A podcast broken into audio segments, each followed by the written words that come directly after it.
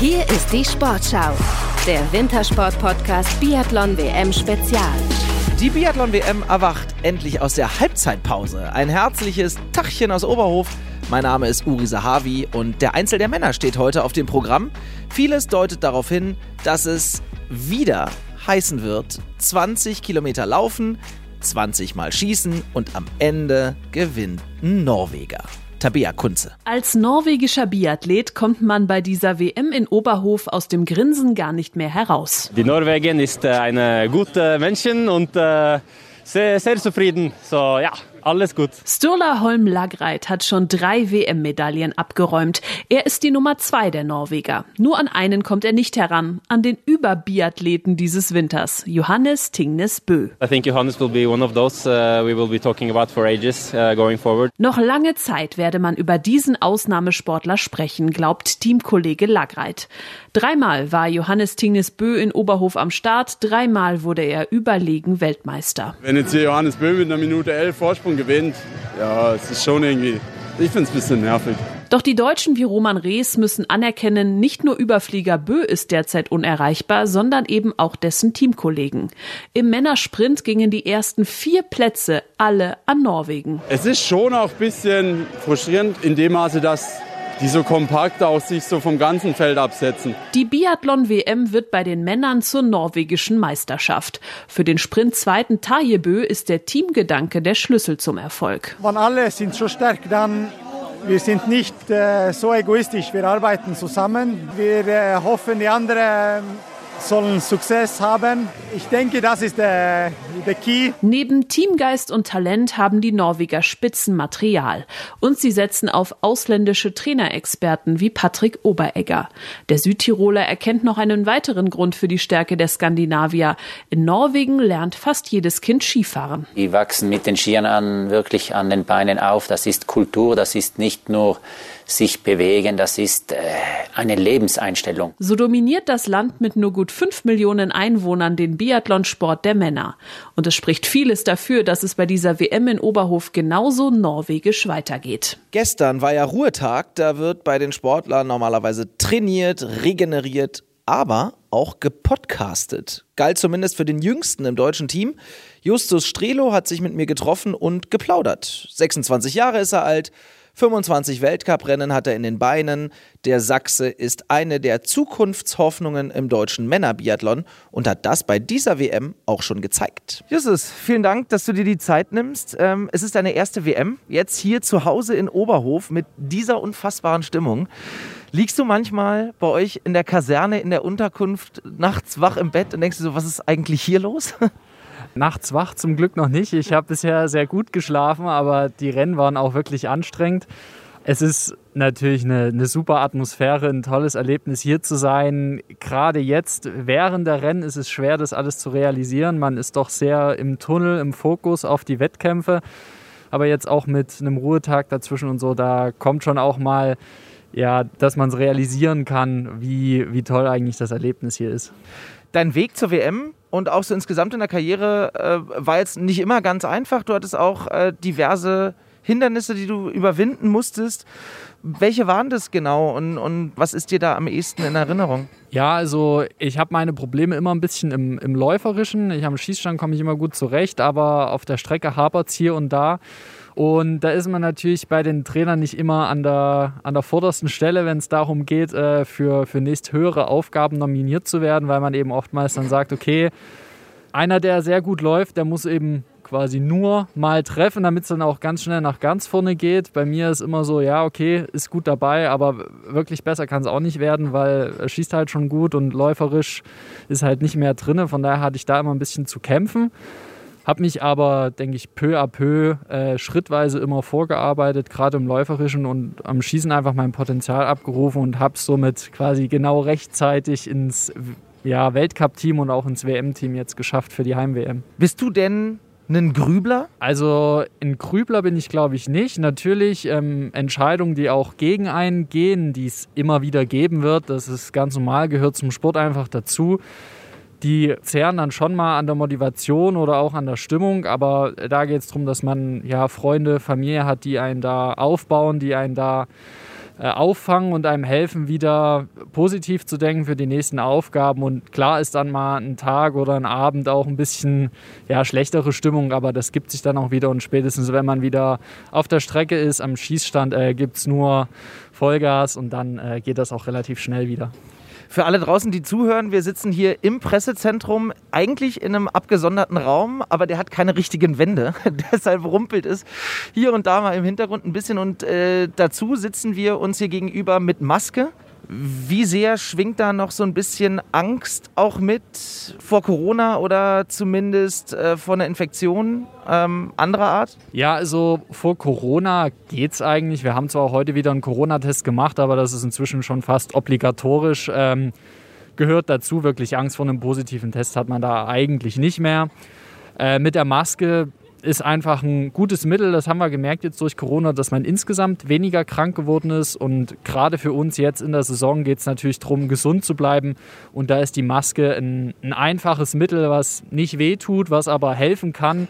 Äh, und deswegen nutzen wir das und haben das sozusagen als Lehre aus der Corona-Zeit, als positives Andenken aus dieser schwierigen Zeit mitgenommen und praktizieren das jetzt so und äh, funktioniert, denke ich, ganz gut. Gibt es bei euch denn noch so diese Bubbles? Also, dass ihr sagt, an euch Sportlerinnen und Sportler kommen nur bestimmte Leute ran? Also, der Personenkreis ist reduziert, würde ich sagen, aber es ist jetzt nicht so, dass es eine ja, dass wir eingesperrt sind. Das heißt, ihr dürft gar keinen Kontakt mehr zur Außenwelt haben, wie es meinetwegen in Corona der Fall war. Also man trifft sich schon auch mal mit Familien so. Na klar, man ist ähm, sehr sensibel, aber es sind die Freunde, Familie auch, wenn es darum geht, äh, mit Kranken in Kontakt zu, zu, kommen. Also wenn jetzt meine Mutti oder was weiß ich, wenn jemand Schnupfen hat, dann äh, sehen wir uns eben nicht. Dann ist schade, aber geht nicht.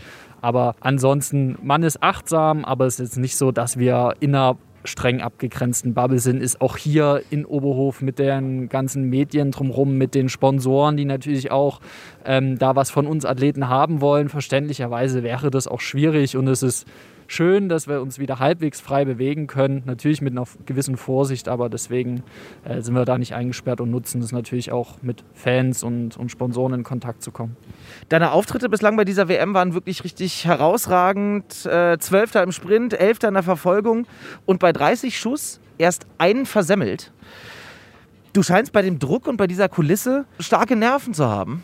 Wie machst du das? Ähm, ja, also ich habe es in der Saison schmerzlich lernen müssen, sage ich mal. Gerade in Pokeljuka und auch beim Einzel in Ruhpolding war ich ein bisschen zu sehr aufs Ergebnis fokussiert und habe dann so ja meinen Rhythmus am Schießstand verloren. Habe gedacht, ja, am Anfang der Saison lief es gut, gerade Hochfilzen habe ich mich sehr sicher gefühlt beim Schießen, habe dann einfach das so weiter durchgezogen und ja, bin dadurch immer ein Stück zu schnell geworden und habe dann zu viele Fehler geschossen, was eben dann auch zu schlechten Resultaten geführt hat. Und dann habe ich es geschafft, in Ruhpolding zum, zum Massenstart da auch mental den Cut zu machen und mich wieder auf mich zu fokussieren, ein bisschen vom Ergebnis wegzugehen, mehr zu der guten Leistung hin, also gute Leistung im Sinne von am Schießstand sauber arbeiten, da keine Fehler machen und dann schauen, welches Ergebnis rauskommt. Äh, mit dem Rezept bin ich jetzt gut gefahren in Antholz und auch bisher in Oberhof.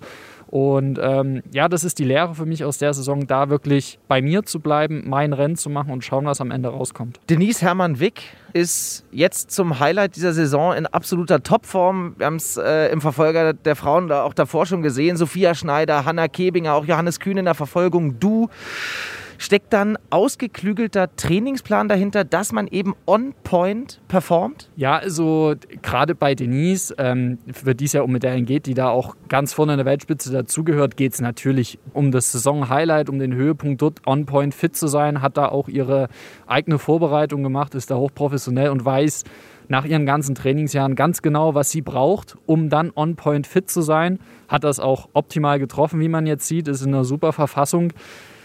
Für uns andere ging es ja zum Teil auch um die, um die Quali, erstmal im Weltcup. Wir müssen die WM-Norm schaffen. Haben wir ja auch alle geschafft dann mit guten Ergebnissen. Und dann ist natürlich das Vorbereitungstrainingslager. Da waren wir alle in Rittnauen gemeinsam als Team und haben uns dort natürlich dann nochmal explizit vorbereitet.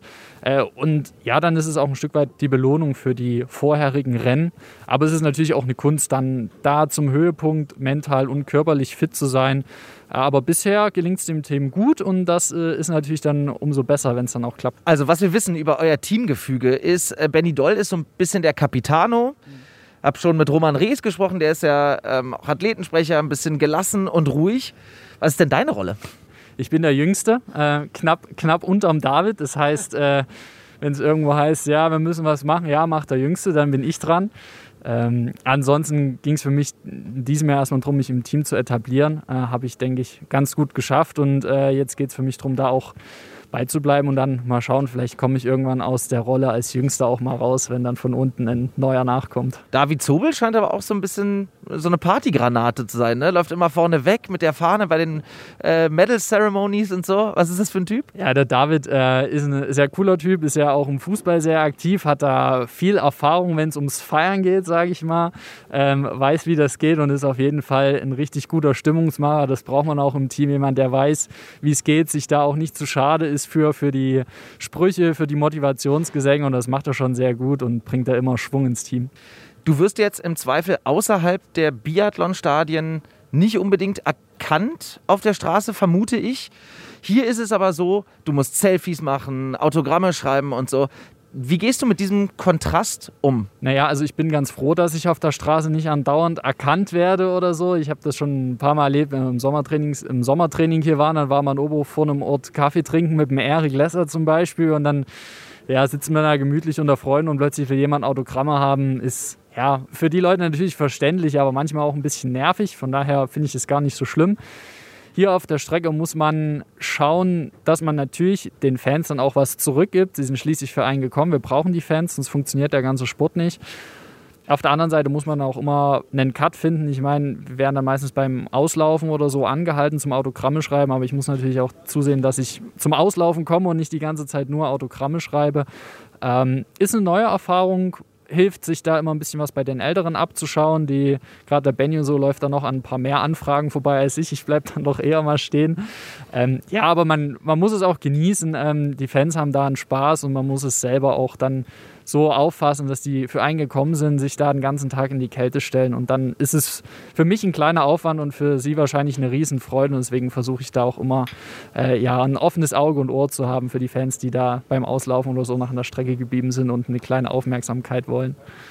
Du hast es gesagt, du bist der Jüngste im Team. Es gibt ja durchaus auch eine Nachwuchsdiskussion, auch bei euch bei den Männern. Äh, Benny Doll wird voraussichtlich jetzt nicht mehr ewig im Weltcup-Team sein. Merkst du eine gewisse Erwartungshaltung dir gegenüber, auch so ein bisschen die Speerspitze der Nachkommenden zu sein? Ja, also die Lücke müssen wir natürlich mit der Zeit füllen. Ich denke, da gerade David und ich sind jetzt die beiden Jüngsten gleicher Jahrgang. Wir haben schon gezeigt, dass wir auch in der Lage sind, mal ganz vorne mitzumischen. David schon Podest gleich im ersten Rennen gemacht. Von daher, na klar, der Erwartungsdruck wird irgendwann an uns übergeben. Dazwischen sind ja noch ein paar, der Roman, der, ähm, der Phil, der Hannes. Also die hören jetzt hoffentlich nicht ganz so schnell auf, beziehungsweise machen da noch zwei, drei Jahre und stehen uns da sicherlich zur Seite. Aber klar, irgendwann sind wir diejenigen, die in der Verantwortung sind und ich hoffe, dass der Übergang auch ein bisschen fließend ist, dass wir nicht gleich ähm, nur für die Medaillen zuständig sind. Ihr wohnt hier in der Bundeswehrkaserne gleich um die Ecke vom Stadion. Kannst du unseren Zuhörerinnen und Zuhörern mal so ein bisschen beschreiben, wie es da aussieht? Äh, was habt ihr da für Bedingungen quasi und wie verbringt ihr da eure Zeit, wenn ihr nicht gerade Training habt oder Wettkampf? Ja, also ich sag mal, die Bundeswehr hat jetzt ganz frisch Möbel bekommen. Also die Zimmer wurden neu ausgestattet, sind natürlich in gewisser Weise, wie man sich es auch vorstellt in der Bundeswehr, aber schon ein bisschen schicker, modern. Also hat's, sieht schon ganz nett aus. Ähm, ansonsten hier die Bundeswehr ist, was Sport angeht, optimal für die Infrastruktur. Wir haben eine Halle, wir haben einen Kraftraum, wir haben Physiotherapieräume. Also wir haben hier sämtliche Möglichkeiten, es irgendwie zu regenerieren und, und fit zu halten. Adidas hat eine kleine Lounge eingerichtet oben in einem, in einem Saal, wo wir einen Tischkicker haben, eine Dartscheibe, eine Playstation steht auch da.